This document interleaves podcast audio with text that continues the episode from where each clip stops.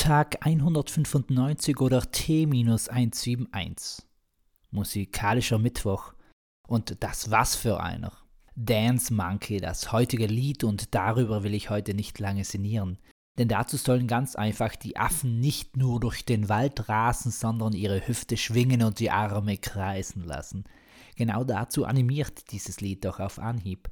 Und tanzen ist zwar manchmal verpönt, aber schon König David tanzte laut den Psalmen vor Gott und wer eine lebendige Hüfte hat, beweist dadurch doch vielerlei Qualitäten. Und tanzen ist ja auch nicht gleich tanzen. Ein stattlicher Walzer ist etwas anderes als ein heißer Tango.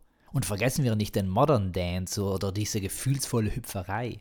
Pardon für meinen Sarkasmus, aber rhythmisches Springen und sich aneinanderreiben gehört nicht zu meiner Lieblingstanzart. Egal, jetzt lasset ab von meiner Stimme und hört euch Tunes and I mit Dance Monkey an. Und dann folgt ganz einfach den refrainischen Anweisungen. Dance for me, dance for me, dance for me. Peace, Amen. And out.